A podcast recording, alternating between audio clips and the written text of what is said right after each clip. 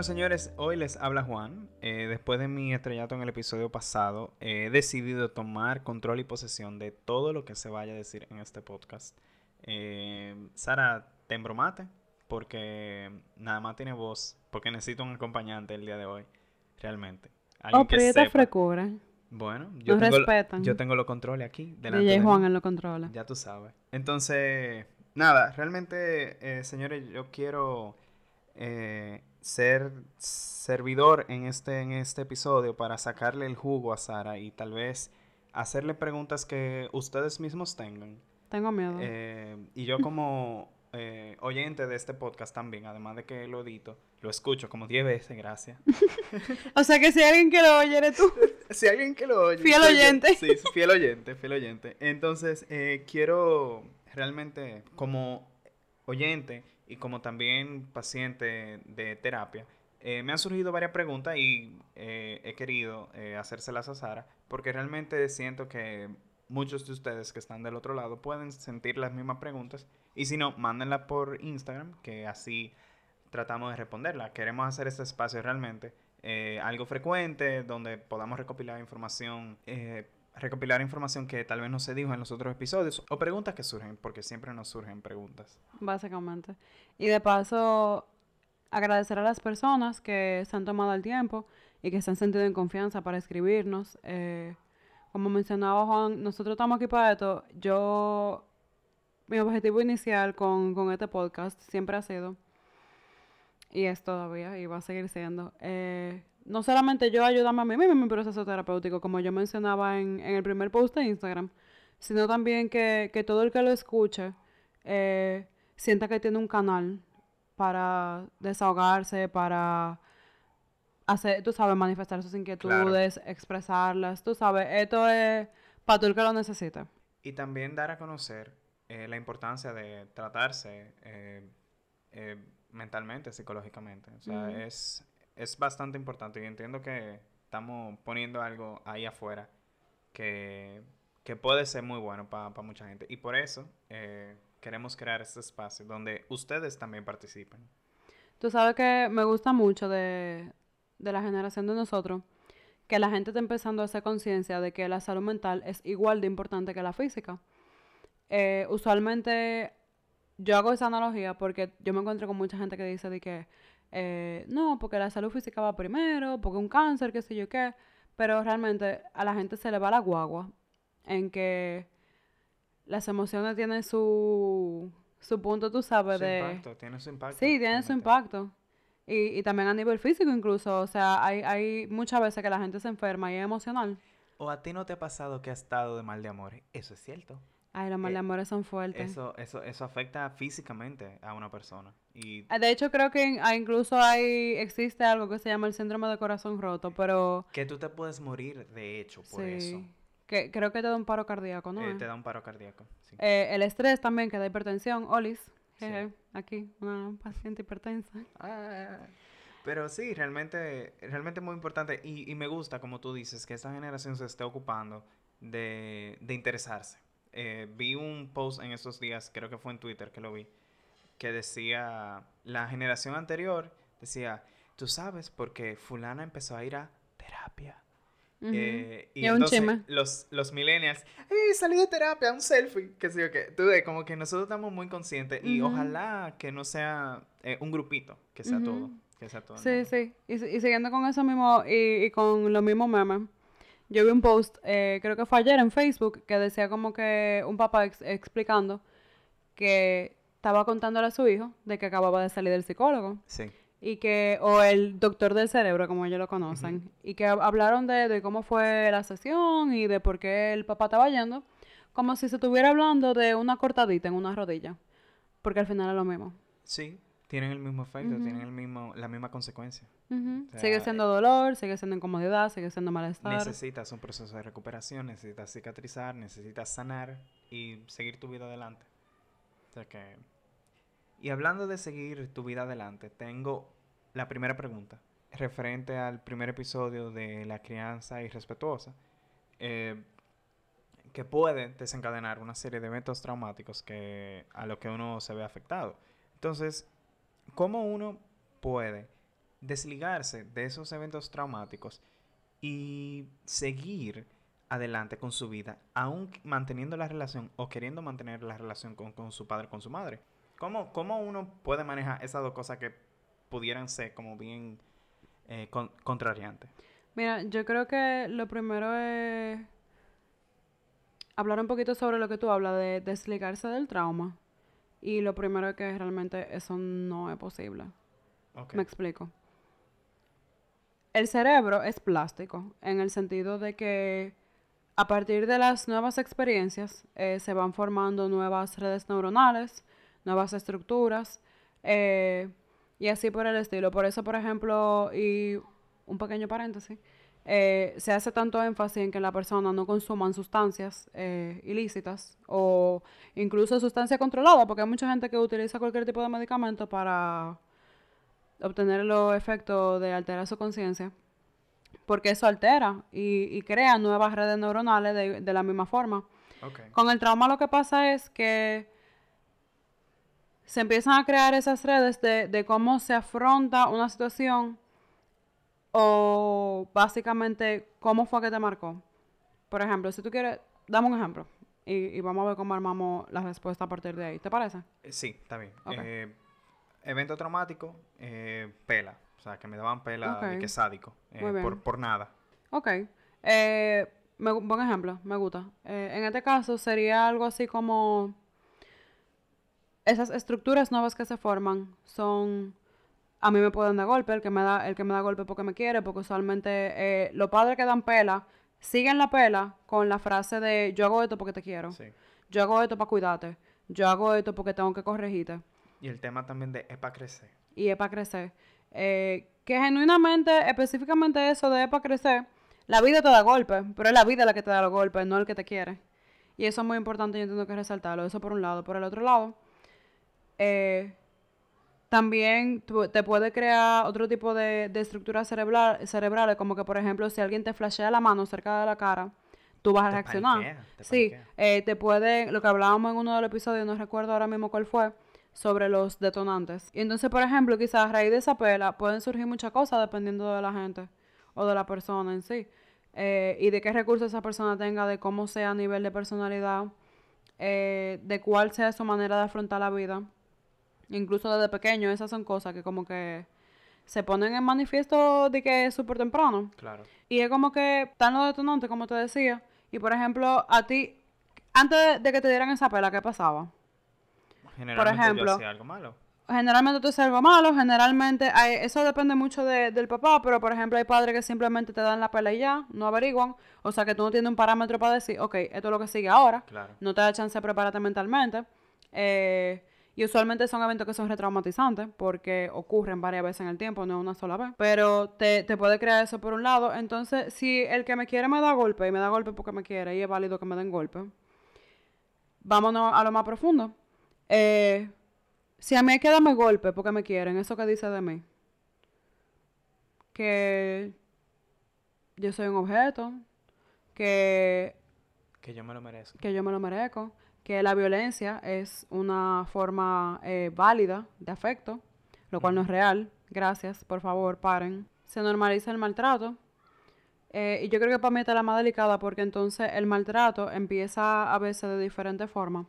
Como por ejemplo, no nada más que te me dan pela, me dan golpes, sino también en cómo me hablan. Usualmente la pela viene acompañada de palabras y de palabras que son hostiles y que son de término peyorativo, descalificante. Y, y el maltrato verbal eh, tiende a ser mucho más profundo que el físico, porque Claro. el físico, Al físico tú le puedes poner nombre, al verbal no. claro, el físico tú lo ves. El físico, o sea, un, mo- un, Un mo- morado tú lo ves. Pero Ahora el- que en tu casa te dijeran maldito bruto, Claro. y discúlpenme. O maldita gorda. Y ni siquiera hay que irse tan lejos, porque por lo- todavía, todavía, eso está claro. Y a cualquiera que tú se lo cuentas se va a quedar de que qué. Cuando es con sarcasmo. Cuando es con sarcasmo o cuando Uh. viene con una sutilidad de... Mire, ¿qué tú te vas a poner para tal evento? Porque a ti no te queda nada que hay en tu closet. Sí.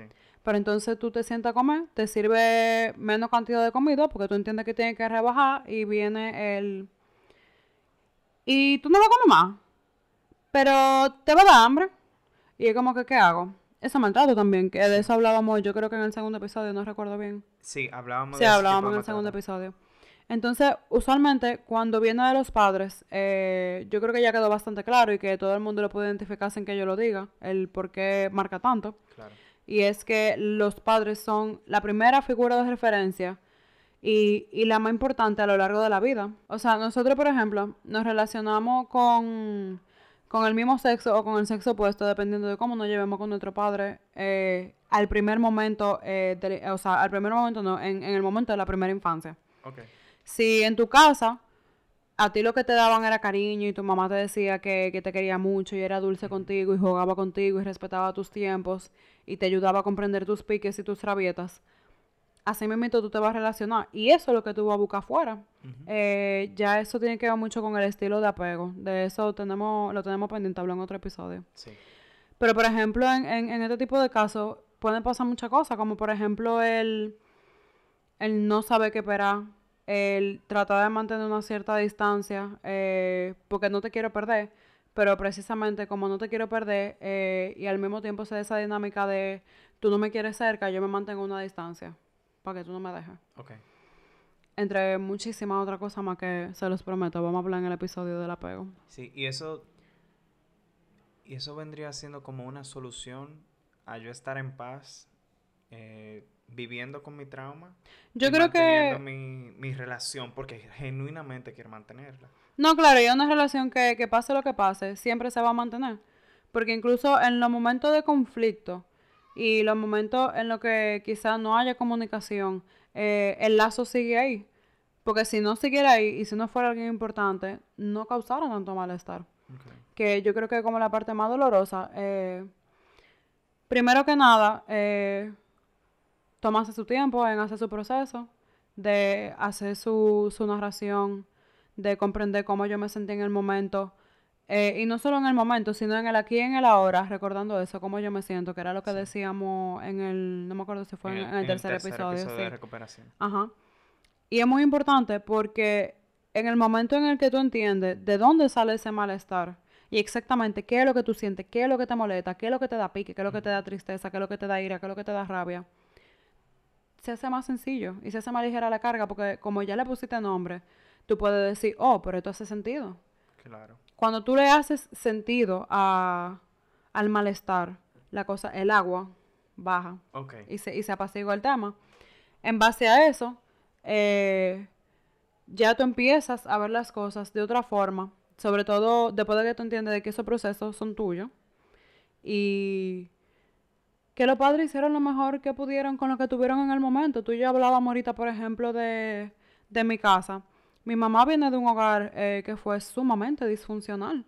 Yo, al sol de hoy, yo pienso en, en, en los cuentos que mi mamá me relata de cuando yo era pequeña y el tipo de mamá que ella fue cuando yo era pequeña y yo nunca entendí de dónde ella sacó eso. Sí. Eh, quizá también hay, hay, hay pedazos de la historia, obviamente, que a mí me van a faltar porque es la de ella, no la mía. Claro. Pero el tema que, que algo que pasa mucho con el trauma es que se transmite de una generación a otra, se haya sanado o no. Lo que pasa es que hay que saber cómo uno lo sublima. Y yo creo que ese es como el- uno de los retos más grandes que tienen los padres al momento de criar, porque todo el que es papá tiene pendiente las carencias que tiene como persona, qué cosas le hicieron falta, qué cosas le quiere dar a sus hijos, porque es increíble cómo tener un hijo te cambia la vida, porque de repente tú traes a esta cosita tan vulnerable al mundo, que depende de ti para todo, y tú lo que quieres es hacer lo mejor que tú puedas. Y, y, y si tú como padre te conoces y sabes tus carencias, tú vas Tú puedes a hacer un tratar- mejor trabajo. Claro, y vas a tratar de que, de que tu hijo no tenga esa misma Ujú. carencia. Lo que pasa es que uno, en, eh, cuando uno es hijo, y sobre todo cuando uno es hijo mantenido, por poner como un- una especie de marquita en, en una línea de tiempo, uno no lo ve ni lo entiende. no, claro Porque que tú te pasas la vida entera conociendo un solo la- una sola cara de la moneda. Tú nada más conoces eh, quizá que, que tu mamá y tu papá primero te pagan al colegio y de repente tú en el colegio, de la- en la nevera hay comida, tú tienes un techo, tú tienes una cama y todo magia porque papá y mami lo ponen ahí. Después tú entras en la etapa de la rebeldía, de yo quiero hacer lo que yo quiera, tú sabes, todavía esa conciencia de, de que las cosas toman esfuerzo no están ahí y el esfuerzo sobre todo que conlleva ser papá. Entonces yo quiero hacer lo que yo quiera y viene el pique de porque tú, porque qué sé yo qué, porque qué sé Que yo cuánto. demasiado, mis amigos. Sí, que tú y jodes pila, salen, que mami me bla, bla. tiene harta, que esa mujer del diablo, que... Y entonces ya después de que uno pasa esa etapa, Y uno empieza ya a formarse como adulto joven, como por ejemplo estamos nosotros ahora a esta edad, los 20, por ahí. 20 tempranito, por decir un ejemplo, pero puede ser realmente cualquier edad, el, el número es relativo. Entonces uno empieza a encontrarse con otro tipo de retos que, que ponen a uno a pensar seriamente en, en, en todos los retos que enfrentaron nuestro padre al momento de, de hacer su vida, de casarse quizá, o de mudarse, o de juntarse, o de tenernos nosotros. Y uno dice que, coño, pero la verdad que, que es difícil esto. Y no necesariamente porque uno tenga un hijo. Y es un momento crucial también, si uno decide tenerlo. Pero en el momento en el que tú empiezas a hacerte responsable de lo tuyo, que tú empiezas a madurar, ahí es que tú empiezas a, a ver la cosa de otro color. Y el tema con el trauma, yo creo que es muy doloroso porque hay veces que precisamente como durante esa etapa del desarrollo uno no le puede poner nombre, no hace sentido, me crea malestar y me causa ira. Y usualmente, por lo menos a mí lo que me pasó en mi caso era que era una, una rebeldía sin causa, entre comillas. A mí me decían así en el colegio, la directora, que yo era una rebelde sin causa, que muchísimas cosas. Y después yo sentándome a pensar, no es que era sin causa, es que a mí no me dejaban expresarme. Y es una necesidad básica del ser humano expresarse.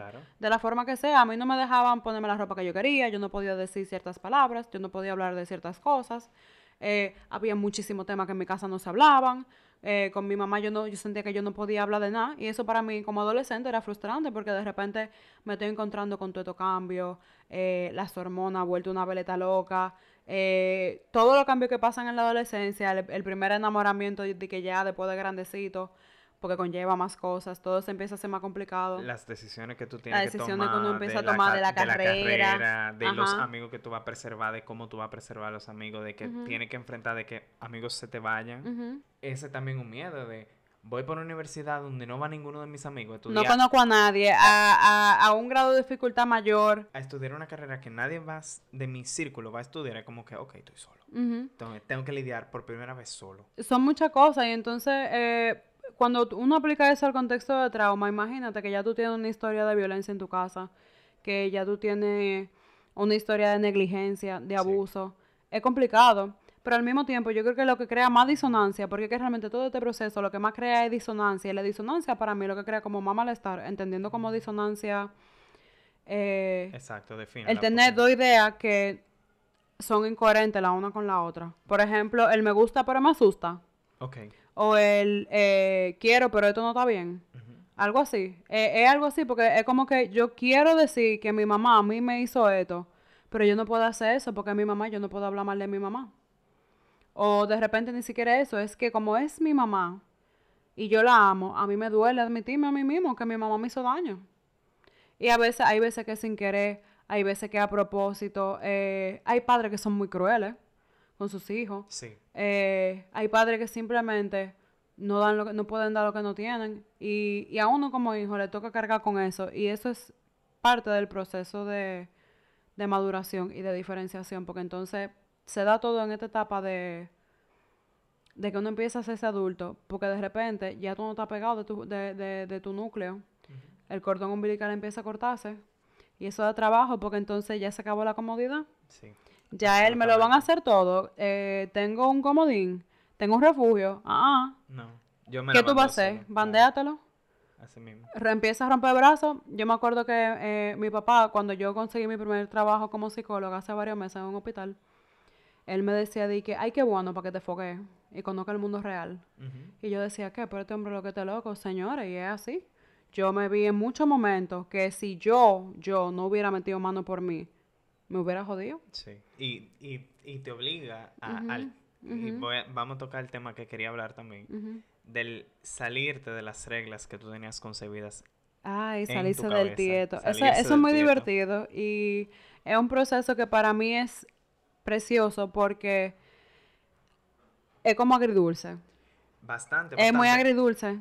porque conlleva una especie de duelo. Y, al mismo tiempo es como una mezcla de, duelo con creatividad. Porque empieza a hacer cosas que yo no hacía.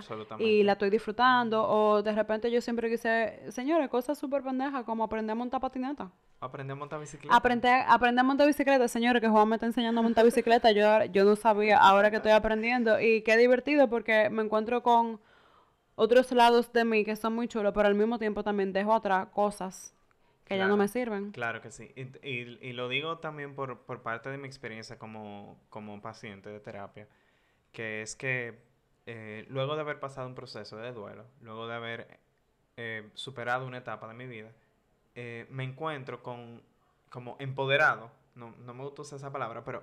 Pero es necesario a veces. Y, y como que con, con, las ganas de hacer cosas que por tanto tiempo reprimí y que me di cuenta en terapia. O sea, como que, óyeme, pero de verdad, hace de años yo estaba pensando en esto y el psicólogo me dijo eh, tal cosa sobre eso mismo que yo estaba viviendo y que yo estaba experimentando. ¿Qué tal será si yo lo puedo experimentar de una manera eh, consciente? Y, y, y, tal vez sacarle el jugo. Y respetuosa. Y, y, tal vez sacarle dinero. Porque esa es otra cosa, de que tú como adulto puedes aprovechar todo tu conocimiento, todas tus experiencias para sacarle provecho. Entonces, ponte tú que yo hace de años tenía un hobby y lo dejé por y lo dejé por algún trauma o simplemente el olvido porque había mucha responsabilidad. O porque se puso, se puso complicado y yo no quise joder más. Exactamente. Y, Como con la música, por ejemplo, que pasa mucho. Y y dándome cuenta a través de un proceso terapéutico, yo dije, oh, pero de verdad a mí todavía me gusta esto, vamos a experimentar. Entonces, salirse de las reglas que uno se puso es de verdad un proceso completamente eh, de autodescubrimiento y, y, uno se da cuenta de verdad de lo que le gusta hacer. Y, y qué tan interesante es, eh, y si lo podemos asociar con, con, con el tema que estábamos hablando ahorita, de, ok, ¿cómo nosotros nos podemos eh, salir de las reglas que nos habíamos puesto de nuestros padres. Oh, como sencillo. Las, reglas de amor, las reglas de cariño que nosotros mismos le, nos habíamos impuesto hacia nuestros padres. Muy sencillo, saliéndote ya. Y ya, tirándote. ya, claro. Eh, parte de, del mismo proceso de, de crear cosas nuevas y de empezar a integrar cosas nuevas es haciendo, no teorizando muchas veces uno como paciente, me incluye a mí porque me pasó, uno, y me pasa todavía muchas veces, uno peca de teorizar y de que reflexionar, y no, porque yo estaba pensando y que el otro día se me ocurrió, pero lo que se queda en la cabeza y no sale de ahí, no es real, porque no, no, se, no, se, materializa, en el mundo real. Hasta que tú no agarras, por ejemplo, yo que tenía deseo de aprender a montar bicicleta, otra vez volví a agarrar lo mismo yo tenía el deseo y yo le daba mente y me imaginaba montando. Y hasta que yo no te dije, loco, vamos por el parque. Y hasta que no fuimos al parque y alquilamos la bicicleta y me di mis trayones. Tus tres trayones. No, no valió porque realmente la idea es que pase realmente. Y no hay otra forma, no hay un, una como, como un corte patelito para esa cosa que no sea haciéndolo y ya.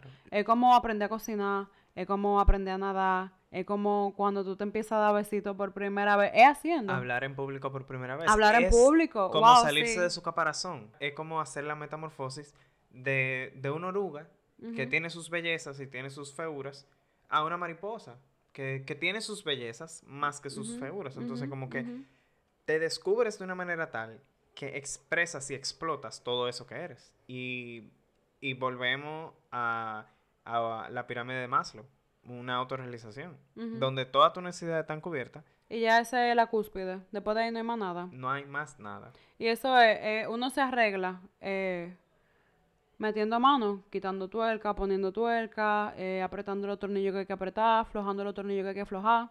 Y eso se hace a través del tiempo y es un proceso que empieza para no terminar. Sobre todo porque realmente ese lado que está dañadito de uno no se va nunca eso se queda ahí.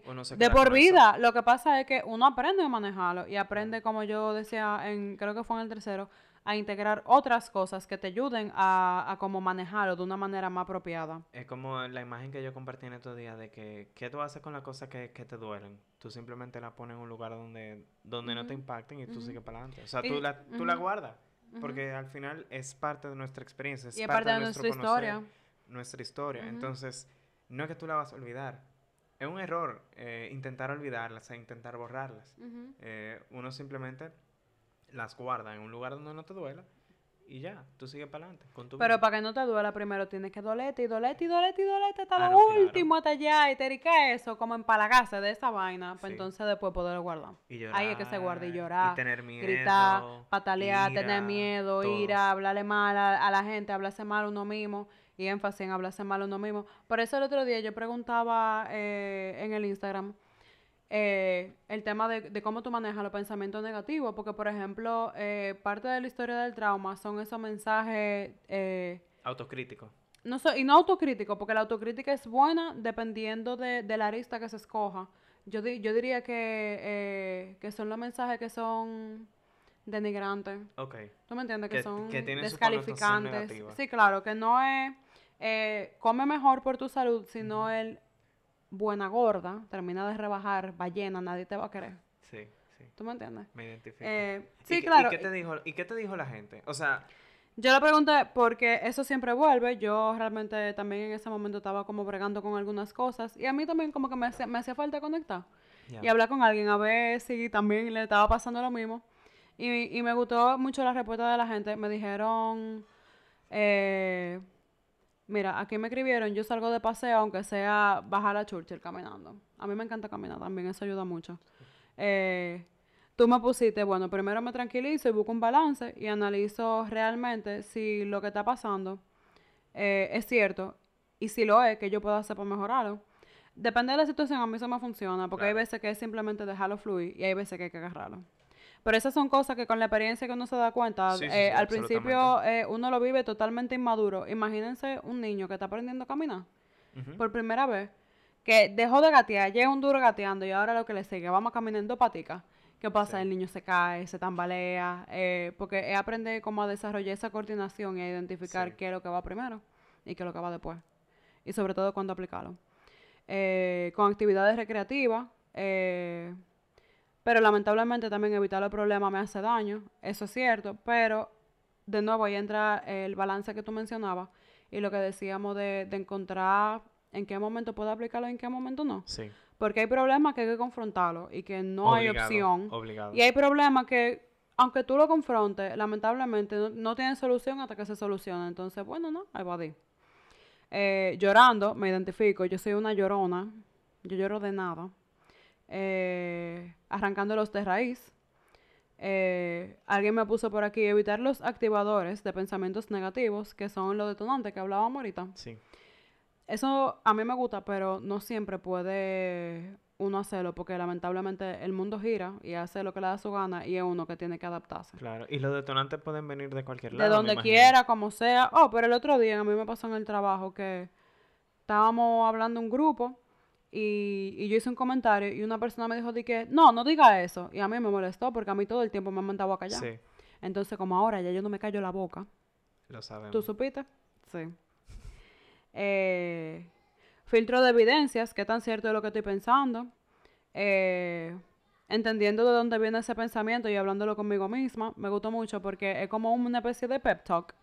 Y ahí es que entra la, la reparentalización que hablábamos en el tercer episodio también de qué tú necesitas, de dónde viene, qué te pasa, qué es lo que te molesta, eh, cuál es el primer pensamiento que te llega, eh, por qué, para qué, qué tú haces con eso, para qué te sirve, de dónde sale. Eh, preguntarme qué es lo que me está afectando, como una especie de análisis en la misma página. Ok. Eh, por cada pensamiento negativo, dos positivos. A veces cuesta, sí, cuesta mucho, sobre todo al principio, que uno está como medio inmaduro. Sí. Acostarse con los audífonos, si se me escapan las lágrimas, pues entonces lloro. Eh, cantar, ey, cantar es el tremendo desahogo. Aunque usted cante hace- malo, Sí, cantar le hace muy bien al corazón. Y a los pulmones. y a los que pulmones, Tú ajá. liberas tanta energía y sí. bien o mal, como tú dices, es terapéutico. Sobre todo cuando, cuando son melodías o canciones que, que hacen sentido con el momento que tú estás Que pasando. te, que te llegan. Hence, la gente que le da a componer su bachata mala cada vez que le da un mal de amores. Sí, sí, sí. Lo apoyo, lo apoyo. Sí, claro, yo también. Cante toda su vaina, porque es que así es que usted se libera. Si usted, si que usted se libera, eh, ¿qué le importa el resto? Tú sabes que a mí me ayuda mucho. Cuando yo estoy enojada y yo no entiendo y yo no encuentro qué hacer con eso, yo pongo metal.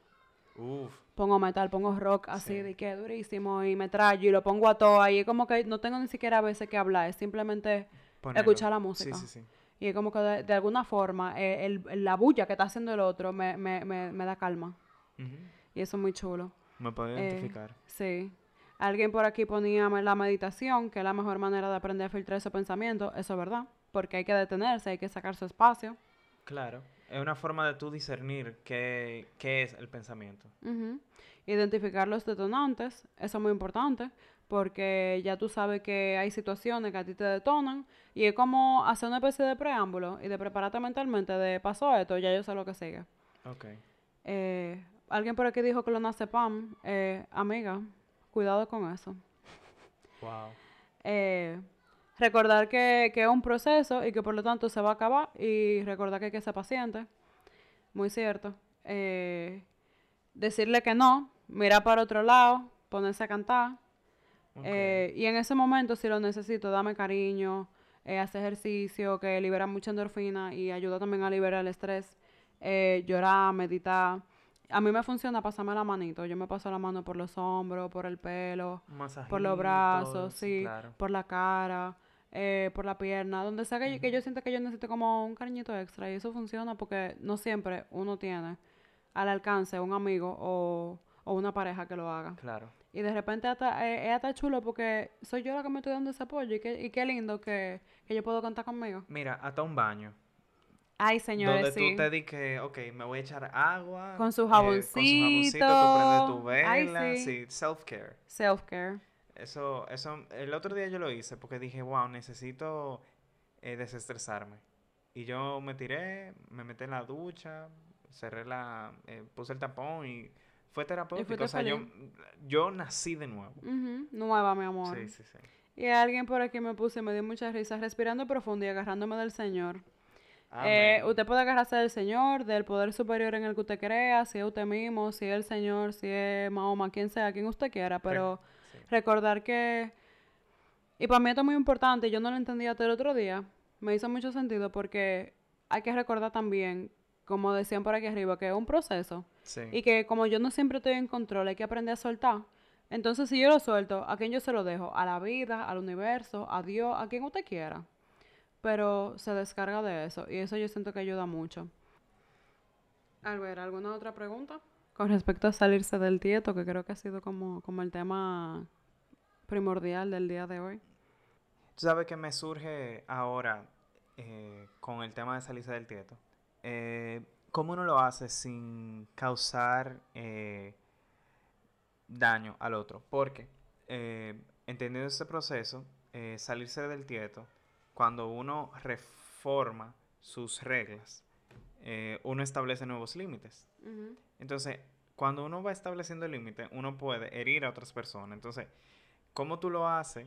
eh, y cómo tú hieres sanamente a una persona, porque realmente eh, va a haber una herida cuando tú cortas algún tipo de relación, porque tu nuevo tieto eh, tiene nuevos límites. Entonces, ¿cómo tú lo explicas a la gente? Me gustó que utilizaste la palabra límites dos veces. Voy para allá. Salta para allá. Ajútate, Candita. Eh,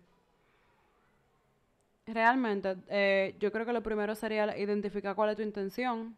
Por ejemplo, en la adolescencia se da mucho el yo lo voy a hacer para expresarme, pero también se da mucho el yo lo voy a hacer para joder a mi papá y a mi mamá. Ok. ¿Para qué tú te estás saliendo del tieto, realmente? Eh, ¿Porque tú tienes problemas con la autoridad? ¿O porque tú necesitas ese espacio para liberarte, ponerte en contacto contigo? Sí. eh, hacer ese proceso de autodescubrimiento. Eso es lo primero. Y yo creo que lo que a mí más me gustaría resaltar aquí es que la primera responsabilidad, el primer deber y el primer compromiso lo tenemos nosotros con nosotros mismos. Sí. Como tú decías, lamentablemente durante este proceso hay gente que va a salir herida. ¿Por qué? Porque uno empieza a poner límites.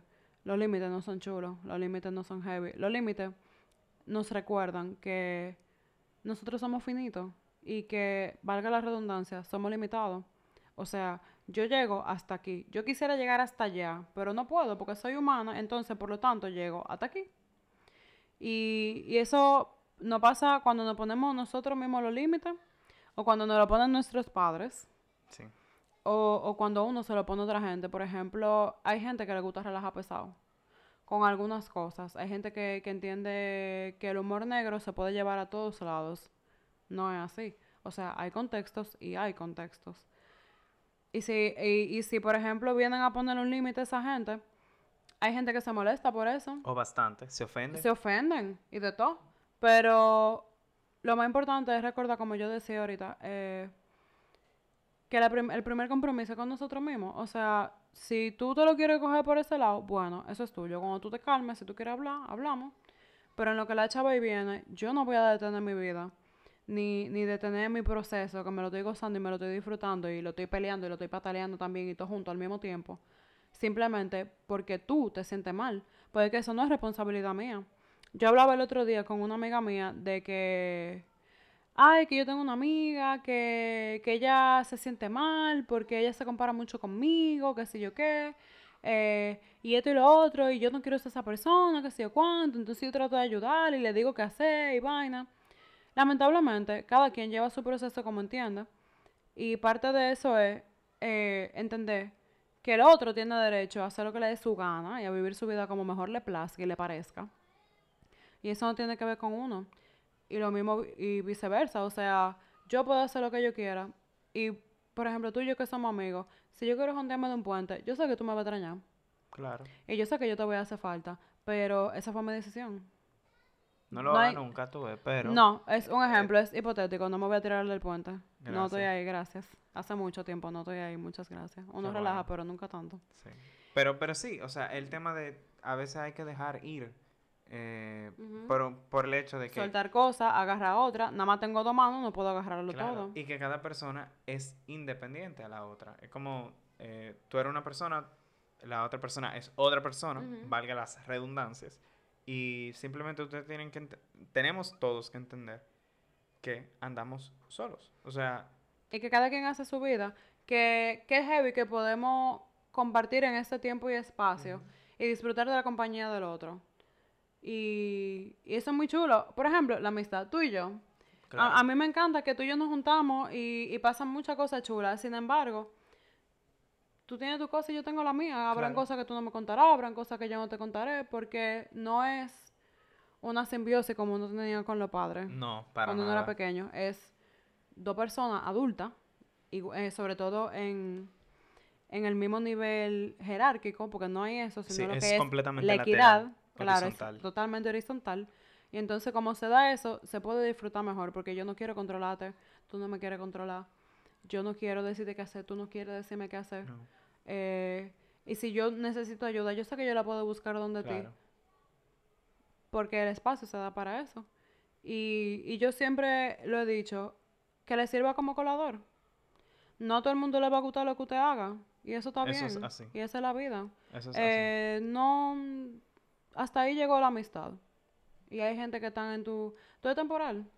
Sí. Hay gente que están en tu vida por periodo más corto, otro por periodo más largo, otro con un propósito, otro con varios propósitos. Y también aprender a convivir con esas cosas que a ti no te gustan de tu amigo. Porque, por ejemplo, mis, mis mejores amigas me han dicho de par de cosas que a ella no le gustan que yo haga, pero yo las sigo haciendo porque esta es mi vida y esa es la vida de ellos. Y ese es su punto de vista. Yo las escucho porque su, su punto es muy válido, pero realmente no me está haciendo daño, no le estoy haciendo daño al otro. Es como, lo puedo seguir haciendo, pues nada. Y por eso yo hablaba de intención, porque de repente el, yo quería hacer algo con la intención de dañar a otro, o, o de que yo sé que le está haciendo daño al otro, Claro. yo sigo.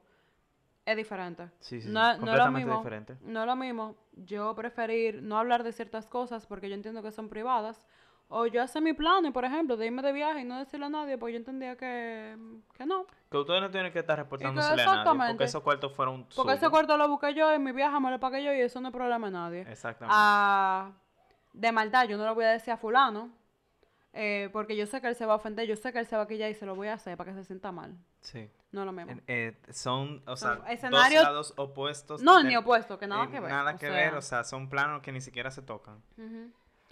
Por eso yo hacía tanto énfasis eh, en el primer episodio, en la parte de la diferenciación.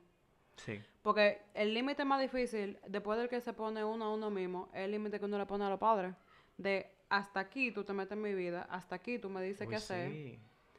Porque de repente no es un amigo, es tu papá, es tu mamá. Y que los límites, por muchos años, por, vamos a decir, uno que es joven, por más de la mitad de su vida han sido muy borrosos.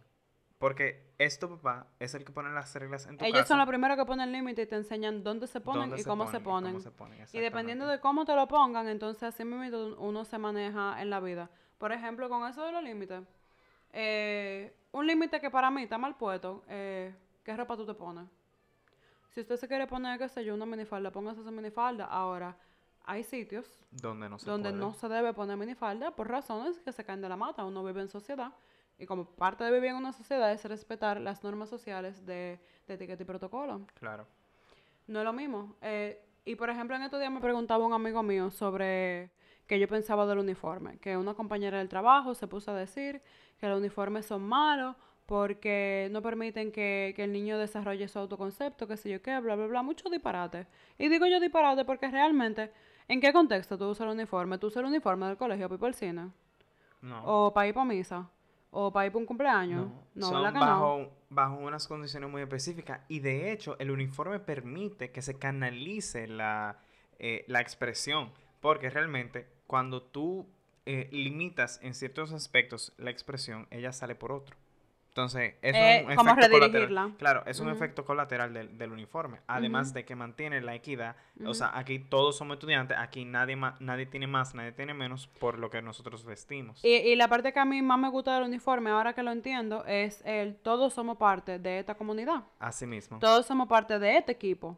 Y me gusta mucho, por ejemplo, ver lo- las copas de fútbol intercolegiales. Ah, Porque entonces tú ves lo- los diferentes colegios, cada quien con su equipo y con su distintivo, que es ese uniforme. Sí. Y es muy chulo ver como quizá uno, ah, estoy harto del colegio, no quiero saber, pero de repente, señores, hay parte, sentirte y no hay para nadie porque este es mi equipo, yo me identifico con ellos, este es mi grupo, ese es mi amigo que va a jugar Y y fulanito, pelean. sí, ¿Tú se te acuerdas de los pelean. pleitos de- Claro de- de- que sí, claro, y eso es eso es- chulísimo porque realmente al final, como ser humano, estamos hechos para vivir en sociedad Sí. mantener la individualidad es importante, pero también en su justa medida, que para eso son los límites, para todo en su justa medida, todo con moderación. Yo puedo, yo puedo hacer lo que yo quiera. Ahora, cómo va, dónde va, y sin yo hacerme daño, no hacerle daño a otra gente. Perfecto. Sí, sí, sí. Y hablando de límites, yo entiendo que hemos llegado al límite de este episodio. Este es verídico. Es verídico. Gracias por la sintonía. Sí, de verdad, ha sido chulísimo Ay, poder eh, conversar contigo de temas que hemos... Eh, nos acabamos de machucar, ustedes no lo van a ver, pero nos acabamos de machucar. Eh, de temas que, que surgieron y de verdad que, que invitamos a todos a que manden su pregunta, nos escriban en, en el story de, de, de Instagram, nos manden correo y, y- y que podamos hacer una interacción donde todos seamos parte de esto. De aquí para adelante vamos a tratar de hacer un episodio de preguntas y respuestas cada cinco episodios. Sí, podemos Dependiendo de, sí, dependiendo de la pregunta que lleguen. Sí, y, y que no se sienta tampoco que es muy didáctico, sino también práctico. Que podamos aplicar todo eso que conoce, Que haya un Sara diálogo. conoce, que los invitados conocen, y que así eh, ustedes se, se sientan parte de esto. Bueno, dije como como dice, sí, bien, como, dice, como dijo mi amigo, hasta aquí el episodio de hoy. Nos escriben en Instagram, arroba adcelpodcast, y el correo es adcelpodcast arroba gmail.com. Estamos en Spotify, iTunes Podcast y SoundCloud. Así que nos pueden buscar por esas tres plataformas. Y así que, nada, amigos, dense cuenta. Gracias por la sintonía. Nos vemos en el próximo.